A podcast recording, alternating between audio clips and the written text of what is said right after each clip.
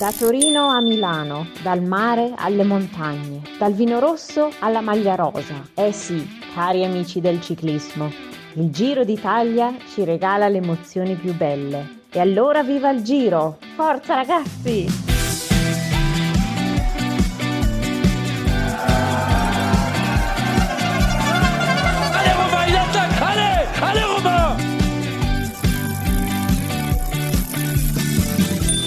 Der Radsport-Podcast.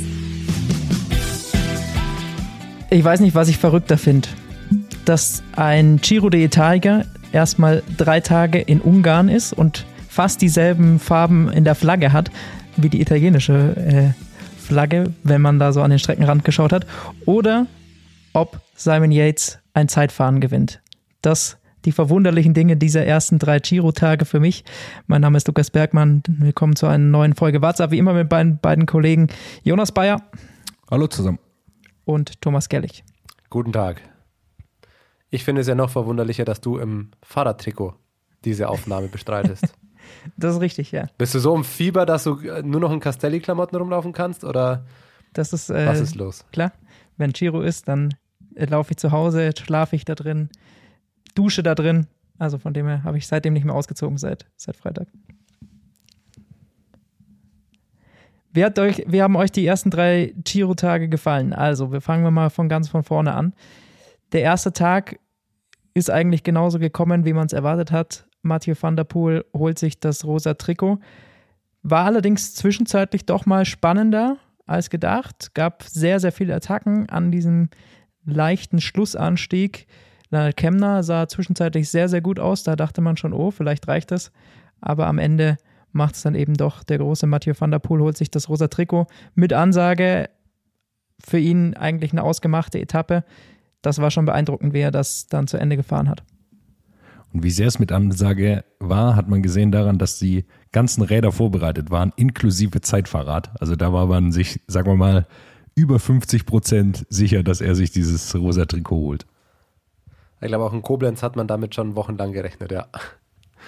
Aber es war ja klar, es war der Auftakt des Giros dieses Jahr war ja für ihn gemacht. Also das war eigentlich nahezu zu erwarten. Auch Gemay auf Platz 2 waren eigentlich auch noch der, also 1 und 2 war der naheliegendste Call, dass Caleb Ewan nochmal seine Bergbeine rangeschraubt hat, wie du es formuliert hast, Jonas. Ähm, das war vielleicht nochmal minimal überraschend.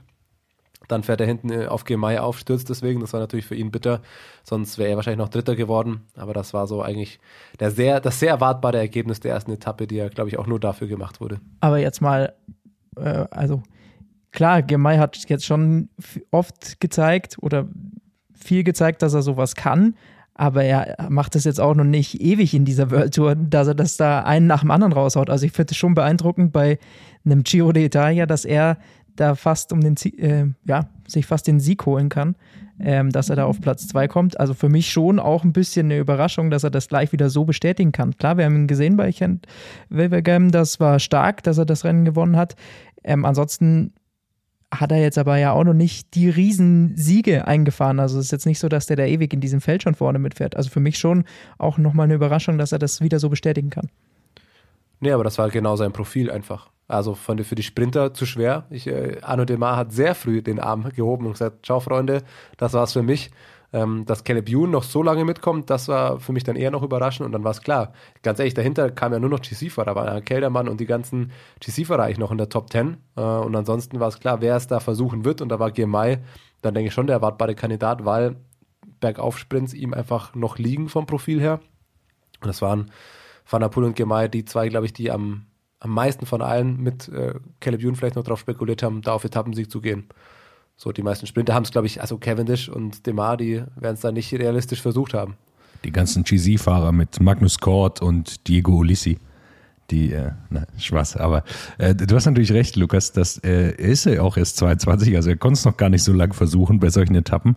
Und man hat es, glaube ich, auch deshalb nimmt man es so selbst wie selbstverständlich hin, weil Intermarché das auch so ganz selbstverständlich für ihn angefahren ist. Also die haben jetzt auch keine Sekunde überlegt, die sind mit einem Wahnsinnstempo in den Berg reingefahren, die haben die Ausreißer kontrolliert.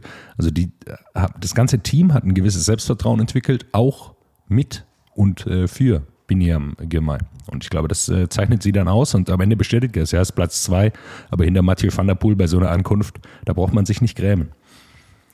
Das war es im Endeffekt schon zur ersten Etappe. Ich meine, da ist bis auf den Schlussanstieg ja nichts passiert. Ein Wort zu Lennart Kemner. Ich finde, das war schon eine äh, beeindruckende Fahrt, die er da gezeigt hat. Also, wir haben jetzt gesehen bei Tour of the Alps, dass er gut in Form ist, aber er scheint auch zu diesem Giro jetzt äh, zu kommen und da mit richtig Ambitionen, glaube ich, reingehen zu können. Das sah sehr gut aus, was er da am Berg lange Zeit machen konnte. Klar, hinten dem letzten Kilometer ist ihm dann die Luft ausgegangen, aber äh, ich glaube, von Lennart Kemner kann man noch einiges erwarten in den nächsten drei Wochen. Auch das Zeitfahren. Denke ich auch. Es gibt dann halt, es gibt dann halt ein paar unnötige Zeitverluste noch. Also manche GC-Fahrer, also wie ähm, Martin, dann zwölf Sekunden, Wout Pools zwölf Sekunden, weiß ich nicht, wie der in die Rundfahrt reingeht, aber das sind so unnötige Zeitverluste, die man eigentlich, die man einfach weglassen sollte. Also klar, jetzt äh, diese vier Sekunden von Buchmann oder so fallen nicht ins Gewicht, aber wenn man eh schon nicht sehr weit vorne dabei ist, dann sollte man das äh, unterlassen äh, oder ja, versuchen zu unterlassen. Dann schauen wir zur zweiten Etappe, Zeitfahren. Auch da Lennart Kemner, du hast es schon gesagt, Thomas, sehr, sehr stark, war lange Zeit vorne. Da haben sich einige die Zähne ausgebissen. Also ich meine, da hat er richtig, richtig starke hinter sich gelassen. Zum Beispiel Affini, den sehr, sehr guten Zeitfahrer aus Italien von Jumbo Visma. Dem hat er drei Sekunden abgenommen. Das war für mich dann die erste Riesenüberraschung, dass er das schaffen konnte. Klar, dann kamen aber noch ein paar der Top-Favoriten, die sich davor gesetzt haben. Unter anderem Zeitfahrgott, der neue Zeitfahrgott, Simon Yates.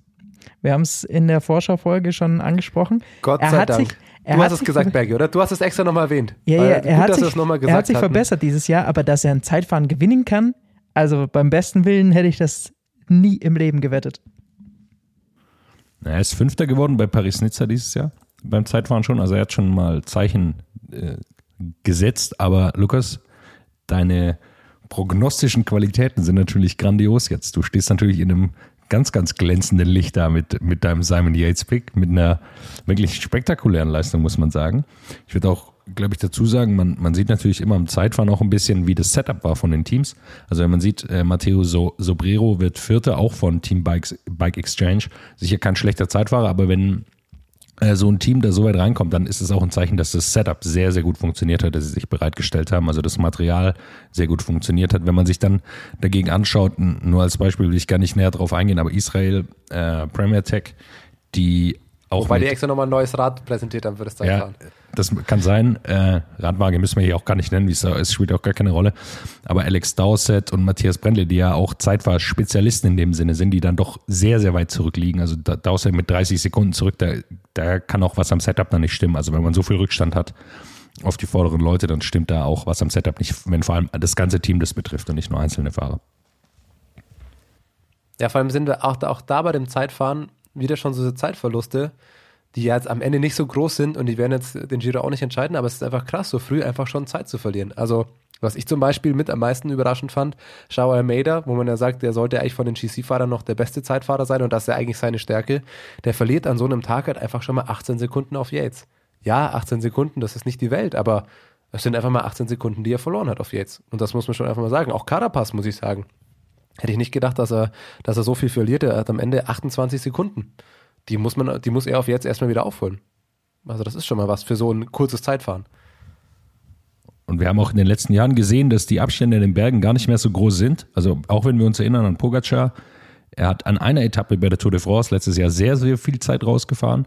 Aber ansonsten hat er jetzt auch nicht die Möglichkeit gehabt, noch mal mehr als, als 15, 10 Sekunden rauszufahren. Also es, es bleibt dann schon immer relativ nah zusammen und da sind solche Tage dann, dann schon eine Ansage, wenn dann eben Richard Carapaz als klarer Favorit jetzt schon mit 35 Sekunden Rückstand, zwar auf Mathieu van der Poel, aber ähm, 25 Sekunden auf seinem Yates und Thomas, du hast es gesagt, das muss man dann erstmal rausfahren. Und auch Tom Dumoulin hat sich im guten Licht präsentiert, ja, er hat es nicht gewonnen, wäre wahrscheinlich früher ein Zeitfahren gewesen, dass er dominiert hätte oder gewonnen hätte. Kann er jetzt wahrscheinlich nicht mehr, aber wie, wie seht ihr ihn? Also Jumbo Wismar mit Tobias Voss, der auch ein gutes Zeitfahren hingelegt hat. Wie, wie seht ihr die Mannschaft? Über die haben wir ja wenig gesprochen in der Vorbereitung. Die kann man, finde ich, noch zu wenig einschätzen. Also, dass Dümmler Zeit fahren kann. Ja, schau Olympia an letztes Jahr auf dem Podium. Hat er, Silber hat er sogar gewonnen oder Bronze? Weil ich glaube sogar Silber, oder? War er nicht sogar hinter. Helge Egal. Roglic? Also auf jeden Weiß Fall Top nicht. 3. bei Olympia. Ähm, also, dass er Zeit fahren kann, ist klar. Er wird immer noch Dritter, nur fünf Sekunden Zweiter. Rückstand auf. Ich habe gerade nachgelesen, ist Silber, Zweiter ne? geworden. Aber Ja. Silber, genau. Also, dass der Zeit fahren kann, das ist vollkommen klar. Da bin ich jetzt tatsächlich gespannt. Äh, Das wird morgen Etna, erste Bergankunft. Ich denke, da ähm, werden sich die ersten Kleinigkeiten schon mal zeigen. Ansonsten finde ich, kann ich noch gar nicht einschätzen, wie, wie Tom Dumoulin den Giro bestreiten wird. Also Jumbo Visma ist für mich eigentlich äh, überraschend, weil man sagt, er hat so ein starkes Team und so, aber eigentlich für mich noch eine absolute Wundertüte. Da kann irgendwie alles passieren. Ich kann es auch nicht einschätzen, deshalb habe ich die Frage an, auch an euch weiter Ja. delegiert, um hier sauber aus der. Sache rauszukommen. Ja. Ja, man kann Jumbo und Dumoulin, finde ich, in den- letzten Rundfahrten generell so schwierig einschätzen, weil er immer mal wieder dann starke Tage hat, aber ähm, so konstant ist er nicht mehr gefahren und äh, das muss er halt jetzt beweisen bei dem Giro. Und ich bin gespannt, wie er, wie er das wieder hinkriegt, ob er das wieder hinkriegt. Ähm, zumindest beim Zeitfahren sah er sehr so gut aus und generell Jumbo sah auch gut aus. Also Affini war weit vorne, du hast schon gesagt, Voss, Dumoulin, also auch die hatten, glaube ich, ein recht gutes Setup und konnten da gut, gut vorne reinfahren. Nibali ist ein ganz gutes Zeitfahren gefahren eigentlich auch, ne? Der Hai. Der Hai bringt sich rechtzeitig kurz vor Sizilien, denkt er sich so jetzt. Da bin ich sehr gespannt, was der jetzt die nächsten Tage in seiner Heimat zeigen wird. Ich glaube, Messina, sein äh, Herkunftsort, ist, glaube ich, sogar ein Etappenfinish. Da werden, wird, man, wird man sehen, äh, wen, welchen Fahrer äh, das italienische Worldfeed ein paar Mal zeigen wird in der Region. Da bin ich mir sehr sicher. Und ein paar Hai-Zeichnungen auf den Straßen werden wir auch sehen. Auch da bin ich mir sicher. Da kommen wir zur dritten Etappe. Massensprint mit Ankündigung. Ich glaube, auch da war klar, relativ früh im Rennen, klassische Ausreißergruppe, die von den Sprinterteams kontrolliert wird. Und dann gab es sehr, sehr viele Teams, die mit diesen, diesen Sprint reingehalten haben. Also da war richtig, richtig viele Züge vorne, eine richtige Waschmaschine, wie du so, so schön sagst immer, Jonas. Äh, einige Teams wurden immer wieder nach hinten gespült, haben sich wieder versucht, nach vorne zu kämpfen. Und ganz zum Schluss kommt Quickstep nach vorne und Murkoff findet genau die richtige Lücke, um wieder Cavendish nach vorne zu fahren. Und dann zieht Cavendish einen sehr, sehr langen Sprint an. Also der war schon ungewöhnlich lang, meiner ich Meinung dachte nach. zu lang. Ja, ich dachte auch zu lang. Aber Cavendish scheint in guter Form, kann es durchdrücken und holt sich am Ende den Sieg. Noch nicht das, Ja, war- nach, noch nicht das lila Trikot, das hat noch virtuell Mathieu van der Poel. Tragen darf es immer noch Gemei, aber dritter ist jetzt schon Cavendish. War aus meiner Sicht gar kein so perfektes Leadout von Murkoff. Du hast schon gesagt, ähm, also er war in einer guten Position, aber sehr weit vom Ziel entfernt. Äh, sie haben es gut gemeistert. Ich meine eher sogar, dass es ein sehr gutes Anfahren war vom, vom ganzen Team. Murkoff hat ihn dann gut abgeliefert und dann ist es aber am Ende tatsächlich das so ein richtiger Cavendish-Sieg oder ein Sprinter-Sieg gewesen. Es ist nicht dieses, was wir letztes Jahr bei der Tour gesehen haben. Mirko liefert ihn 150 Meter vor Schluss ab. Richtig, stimme ich dir zu, aber es gab einen Moment, wenn man sich das nochmal im Nachhinein anschaut. Es, es hat nämlich, also erstmal war Quickstep ein bisschen eingebaut. Hat auf der linken Seite probiert, war dann ein bisschen eingebaut, weil Alpecin Phoenix vorbeikam. Dann haben sie es geschafft, in der Mitte eine Lücke zu finden, stoßen da rein. Und dann ging aber auf einmal wieder die Tür zu und das hat Murkoff in dem Fall erkannt. Und kurz bevor die Tür zugeht, sticht Murkoff nochmal raus, obwohl er quasi noch nicht in dem Moment der letzte Mann vor, ähm, vor Cavendish gewesen wäre. Aber Murkoff hat genau das erkannt und hat es da geschafft, Cavendish vorne am Feld so zu halten, weil da ging von links und rechts, wäre jeweils die Tür zugegangen und wäre Quickstep wieder eingeschlossen gewesen. Und das war meiner Meinung nach der geniale Moment, Moment von Murkoff bei dieser Etappe, dass er es da geschafft hat, Cavendish vorne zu halten. Und dann, klar, es hat nicht ganz so gut funktioniert wie sonst. Dadurch hatte er natürlich einen viel längeren Sprint, weil eigentlich waren sie noch zu zweit vor Murkoff, äh, vor, vor Cavendish und dann musste Murkoff quasi alleine schon zu früh rausgehen äh, und war dann nur noch allein vor Cavendish. Deswegen wurde es dann so ein langer Sprint. Aber dass er den Moment dann erkannt hat und nicht gezögert hat, das fand ich schon sehr, sehr stark und sehr, sehr clever. Da hat man gesehen, wie erfahren er ist.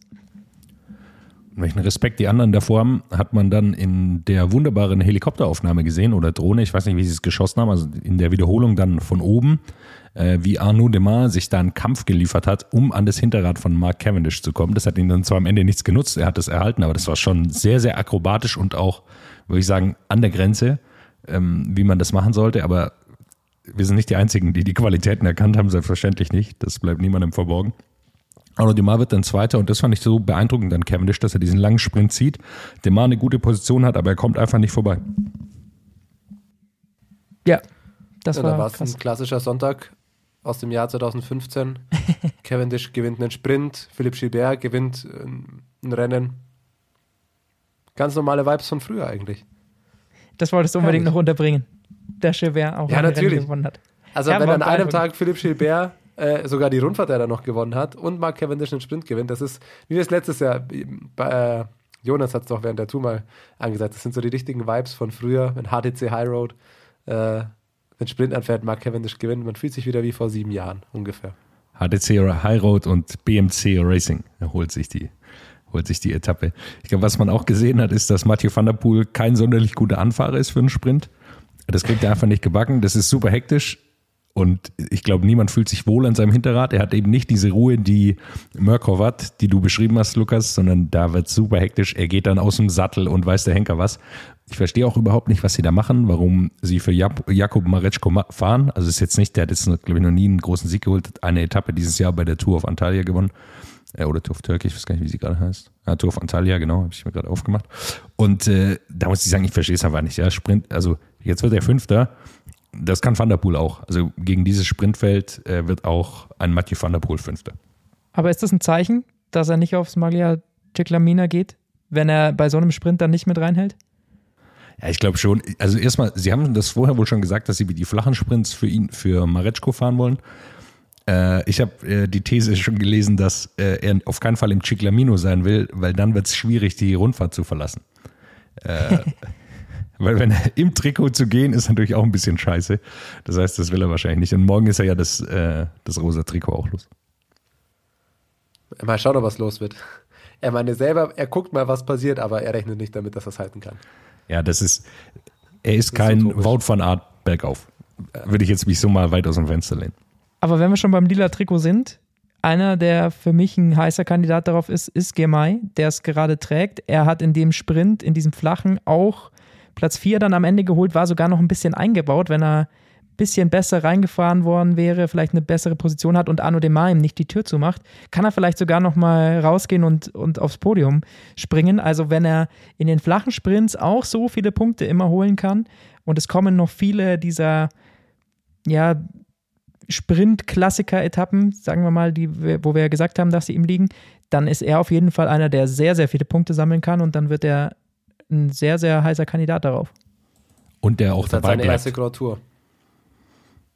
Ja, genau. Das ist seine erste Grand Tour, aber ich glaube, er wird auch dabei bleiben. Also es, es wird ja, wir wissen, viele Sprinter werden gehen und so, dann wird's, da wird sich ein bisschen aussortieren und bei ihm glaube ich jetzt, dass er mal diese Rundfahrt durchfahren soll. Wieder mal können wir sehen, Intermarché, die sind einfach bei den meisten Etappen vorne drin. Also sie finden irgendwie eine Lösung, da wieder vorne reinzufahren. Gemeint, du, Lukas, du hast es gesagt, ja. Äh, Der hätte wahrscheinlich sogar Dritter oder Zweiter werden können. Er hat dann ein bisschen Pech gehabt. Links hat sich nichts aufgetan, so ist es manchmal, aber er hat auch ein sehr gutes Gefühl für, wo er hingehen muss. Und dann, manchmal läuft es sich, manchmal nicht, aber er ist eigentlich immer in einer guten Position, dann um so einen Sprint, äh, an so einem Sprint teilzunehmen. Zum Sprint haben wir natürlich auch noch ein paar Zahlen vorbereitet. Guardate queste gambe, arrivano i kudos. Jetzt bin ich sehr gespannt. Eigentlich ja gefühlt immer das, womit ich euch eigentlich nur nerve. Bergi hat angekündigt, er hat was vorbereitet. Naja, was Ich heißt vorbereitet? Ich habe mir einfach den Twitter-Post von Quickstep einfach Vinyl angeschaut zu äh, Mark Cavendish, die dann eben nochmal diesen Sprint beschreiben. Den Antritt von, von Mark Cavendish. Maximale Power, 12.080 Watt nach dieser Etappe. Das ist schon mal eine ordentliche Zahl. Über 1000 im Schnitt. Maximaler Speed, 74 km/h und Durchschnittsspeed für 17 Sekunden lang 72 km/h. Ah, Die Watt finde ich gar nicht so krass, muss ich sagen. Das hat mich auch 1200, überrascht. Ich glaube, das, das ist nicht viel, aber das spricht halt für diesen langen Sprint, ne? Also äh, hohe Peak ist das nicht, aber die äh, wahrscheinlich relativ lange eine sehr hohe. Also wir wissen ja, dass so. Sprinter, wenn sie ohne Belastung reinkommen, auch gerne mal an die 2000 treten können. Ähm, zumindest so 17, 1800 haben viele dann als, als Peak. Und 1280 sagst du eben, ist ein deutliches Stück drunter. Aber wenn du natürlich ähm, über 17 Sekunden lang 1000 Watt trittst, zeigt schon, 17 Sekunden klingt jetzt auch erstmal relativ wenig, aber das ist natürlich bei, bei 1000 Watt dann enorm lange und äh, ein enorm langer Sprint. Und das zeigt schon, in was für einer überragenden Form Mark Cavendish hier zu diesem Giro kommt. Ist ihm vielleicht sogar, könnte man die These aufstellen, sogar ein bisschen entgegengekommen, dieser lange Sprint. Ich weiß nicht, ob er, inwieweit er noch in der Lage ist, diese Maximalwatt, die ähm, äh, Bennett zum Beispiel zu treten ist, in der Lage ist. Das wird sich zeigen, jetzt mal in den nächsten Sprints, aber auf jeden Fall ist es beeindruckend zu sehen, wie lange das, wie lange er das halten kann. Meine Zahl, wenn wir bei den Stravazen schon sind, kommt von derselben Etappe. Es ist 102. Das ist der Durchschnittspuls von Mathieu van der Poel auf der Etappe. Um das zu unterstreichen, wie entspannt solche Sprintetappen dann doch sind. Peak ist er dann, kommt er dann doch auf mal die 190, wird der Puls mal hochgeschubst hinten raus. Äh, die Kurve ist tatsächlich auch, ganz lustig, weil sie sehr lange sehr flach ist, mit einem klaren Peak hinten raus zu erkennen. So die letzte halbe Stunde, würde ich sagen, da, da wurde da mal ein bisschen aufgewacht. Aber 102. in der ersten Stunde ist auch. So viel habe ich, wenn ich das aus dem Bett sehr, aufstehe. Sehr niedrig. ja, du, der ist in der ersten Stunde, können wir immer wieder mal Kurven, wo er mit 80, 90 Puls rumfährt. Äh, das, äh, ja, das hat man eigentlich beim Treppensteigen schon. Also scheint sehr entspannt gewesen zu sein. Es war tatsächlich äh, ganz entspannt, was und, man Und ganz kurz, ganz kurz, und Durchschnittswatt kann man da auch nochmal sagen, auf die ganze Etappe 5 Stunden 170 Watt. Ich sage mal, das kriegt der eine oder andere von uns sogar auch noch hin. Da hätten wir im Peloton noch mitfahren können. Hinten raus nicht mehr, klar, aber das war entspannt. Die Kollegen von Eurosport, äh, das konterkariert zwar deine Zahlen ein bisschen, aber die haben nochmal darauf hingewiesen, dass Alpecin Phoenix sich da keine großen Freunde macht, wie sie im Feld vorne fahren, weil der Wind kam deutlich von rechts und sie sind nicht ganz rechts gefahren, sondern so fast links am Rand, so dass sie eine kleine Staffel bilden konnten, dass gerade noch Mathieu van der Poel voll im Windschatten ist. Und danach war es eine lange Linie, weil einfach der Windschatten so gering war. Und da haben die von Eurosport auch mal gesagt, ja, so macht man sich wirklich überhaupt keine Freunde im Feld. Da sollte man wenigstens in der Mitte fahren, dass es ein bisschen mehr Windschatten gibt. Ähm, Gut, müssen Sie selber wissen, aber äh, das war eigentlich noch eine ganz spannende Randbemerkung. Wahrscheinlich das Spannendste an den ersten 200 Kilometern an dem Tag. Der Ausblick. Dann hab, ja, ich habe noch, noch, noch, ja, ich habe noch ein kleines Thema zum Rückblick, und zwar eher ein allgemeineres. Äh, und zwar, wir sind jetzt in Ungarn gefahren, wir haben schöne Bilder da gesehen, auch beim Zeitfahren und so weiter. Äh, ich glaube, man muss trotzdem aufpassen, äh, Ungarn ist hat Probleme mit Rechtsstaatlichkeit. Die EU hat den Rechtsstaatlichkeitsmechanismus gezogen. Und ich glaube, aus meiner, oder aus meiner Sicht ist es schon so, dass es auch ein kleiner Part von so Sportswashing ist. Also man kommt dahin, präsentiert schöne Bilder, die Fahrer kommen rein, Binyam Girmay äh, sorgt für schöne Bilder da, aber ja, es ist äh, ein Staat, der rassistisch äh, agiert, der Probleme mit Antisemitismus hat, um, um alles vorsichtig auszudrücken. Aber ich glaube schon, dass man da aufpassen muss, auch als, als Radsportverband, da sowas nicht Vorschub zu leisten, auch nicht in Europa. 100% Zustimmung. Ja, gut. Das, äh, glaube ich, haben wir schon, schon länger das Thema. Rennen in Russland zumindest gibt es nicht. Das ist äh, gerade relativ klar, aber man darf dann eben auch nicht. Und weg ist er. Ein kritisches Wort über Russland und raus. Lukas. Jetzt war ich ein kurz kritisches weg. Wort über Russland und schon bist du raus. Ja. das äh, sollte mir zu denken geben. Auf einmal bin ich weg. Ja, ich glaube, man, ich glaub, man muss nur immer wieder darauf hinweisen. Also es gibt eben nicht nur Russland, es gibt nicht nur die äh, arabische Halbinsel, die problematisch ist, was Menschenrechtssituation betrifft, sondern es betrifft genauso Russland. Und auch Lukas soll weiter seine Meinung sagen dürfen. Das wollte ich genau in dem Moment sagen, bevor ich rausgeflogen bin, dass man da eben noch auf mehr Länder achten sollte. Aber gut, manche, manchmal will mein Handy das nicht. Vielleicht sollte ich noch mal schauen, von welchem Hersteller das ist. Dann hast du schon gesagt, Lukas, wagen wir einen kleinen Ausblick. Morgen ist die erste richtige Bergankunft hoch auf den Ätna. Vorher eigentlich eine relativ leichte Etappe, also sind jetzt runtergeflogen nach Sizilien. Und äh, dann geht es eben den Ätna, Ätna hoch. 23 Kilometer, knapp 6 Prozent. Also ein ordentlicher Anstieg. Nicht allzu steil, aber eben sehr, sehr lang. Ich glaube, da kann man schon mal gut Zeit verlieren, wenn man nicht, wenn man nicht in Form ist. Oder wie seht ihr es? Absolut.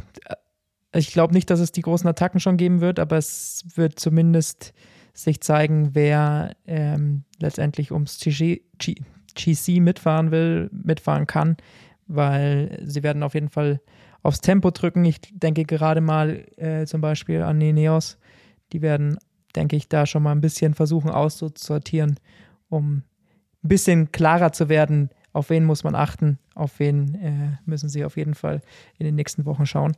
Und dafür ist der, ist der Ätna super. Ist eigentlich so ein Klassiker inzwischen fast beim, beim Giro.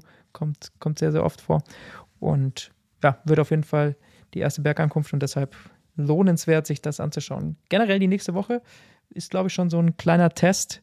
Insgesamt zwei Bergankünfte, nochmal eine Etappe mit sehr, sehr vielen Höhenmetern. Und auch sonst sind die Etappen, die eventuell für Sprinter in Frage kommen, äh, trotzdem sehr, sehr hügelig. Also da müssen die Sprinter auch erstmal schauen, dass sie über diese Hügel drüber kommen. Dann noch ein kurzer, eine kurze Frage an euch. Jetzt, wir fahren ja nach Messina rein, also der Hai ist dort geboren, Vincenzo Nibali. Wie gestaltet man jetzt als Giroplaner so eine Etappe? Was würdet ihr denken? Naja, also entweder eine Abfahrt ins Ziel oder ein kleiner Hügel oder irgendwas muss da sein, aber Druckschluss. 75 Kilometer, äh, 100 Kilometer vor Ende ist, die, ist der letzte Berg, der ist zwar relativ lang, aber ab dann ist es nur noch flach im Grunde. Also wie, wie Vincenzo Nibali diese Etappe gewinnen soll, ist mir vollkommen unerklärlich. er muss es auf den Ätna machen, glaube ich. Den wird er im Zweifel schon zwei, dreimal gefahren sein, würde ich behaupten. Ja, aber ansonsten glaube ich tatsächlich, dass die kommende Woche, ich will jetzt nicht den Hype versauen, aber relativ langweilig wird. Ich glaube, wir werden morgen am Ätna, da wird sich was zeigen. Und ich glaube, ansonsten Sprint-Etappen, Etappe 7, hügelig, ja, für mich eine klassische Ausreißer-Etappe. Samstag Napoli, ja, kann man schön Pizza essen, wird ein Sprint und dann wird es erst am Sonntag wieder richtig interessant. Also Sonntag, ähm, Finish, Blockhaus, äh, das lange Anstieg, auch äh, 13 Kilometer lang, 8,4 Prozent äh, steil im Stück. Also ich glaube, Sonntag wird der erste richtige GC-Tag. Ich fürchte, bis dahin wird es langweilig. Und wirklich was werden wir erst danach sehen. Es kommt ein bisschen drauf an. Also letztes Jahr waren halt solche Etappen immer von Bora geprägt, weil sie für Peter Sagan fahren wollten und versucht haben, alle Sprinter abzuhängen. Ähm, weil diese Hügel, die auf diesen Sprintetappen sind, sind halt zum Teil auch mal 800 Höhenmeter am Stück. Also das sind richtige, äh, richtige Berge, die da letztendlich zu absolvieren sind und das ist natürlich für so jemanden wie Cavendish absolutes Gift. Von dem her bin ich gespannt, wenn da jetzt zum Beispiel Intermarché beschließt, okay, wir fahren hier jetzt für Gemei fürs äh, lila Trikot und dann äh, ist das vielleicht dann ein Mannschaftszeitfahren danach auf dem, auf dem Flachen, dann kann das schon durchaus eine interessante Etappe werden. Also ich erinnere mich da ans letzte Jahr, wenn immer der Bora was probiert hat und ähm, es da zu, zu Kämpfen dann im Feld kam, dann wurden auch diese Etappen sehr, sehr interessant. Von dem her. Oder, oder Van der Poel-Show. Ich sehe ja Samstag von Neapel nach Neapel. Das ist, glaube ich, so, ein, das ist so eine Geschichte, wo Van der Poel sagt: Ach, Neapel, schöne Stadt, schöne Bilder, Geschichte. Mensch, da ist auch so ein leichtes Klassikerprofil. Das könnte vielleicht nochmal was für ihn sein.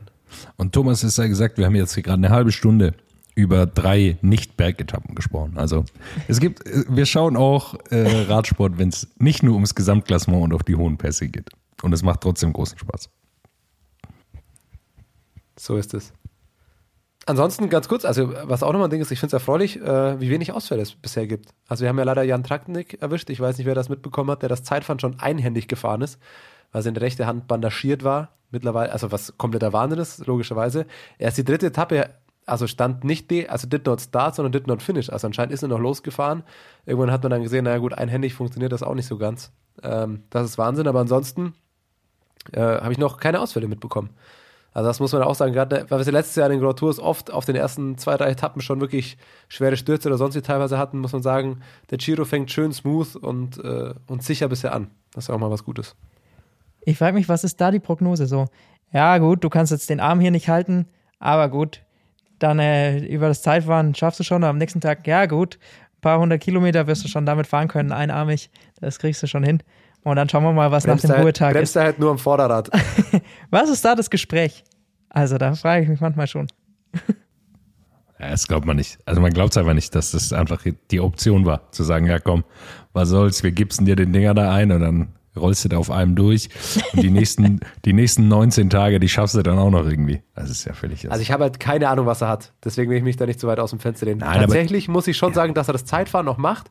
Wenn es, also wenn es so an der Schwelle ist, dass man sagt, vielleicht ist es morgen gut und es geht wieder, dass du dann sagst, okay, Zeitfahren scheißegal, fahr einarmig, fahr vorsichtig, schau, dass du es irgendwie finishst, bevor du jetzt schon aufhören musst, okay. Ähm, aber dass es dann gar nicht geht, ja. Aber Wirft, ich habe auch keine Ahnung, was er für eine Verletzung hat, muss ich auch sagen. Wirft ein schlechtes Licht, aber mir fällt auch keine Verletzung ein, wenn man seinen Arm nicht benutzen kann, die dann am nächsten Tag wieder besser ist. Also Außer es ist ein Bienenstich, aber das glaube ich jetzt mal nicht. Ja, naja.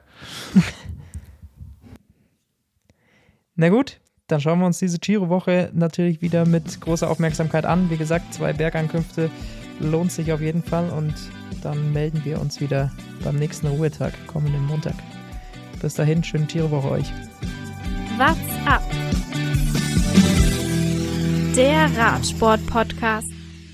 What's up ist eine M945 Produktion. Ein Angebot der Media School Bayern.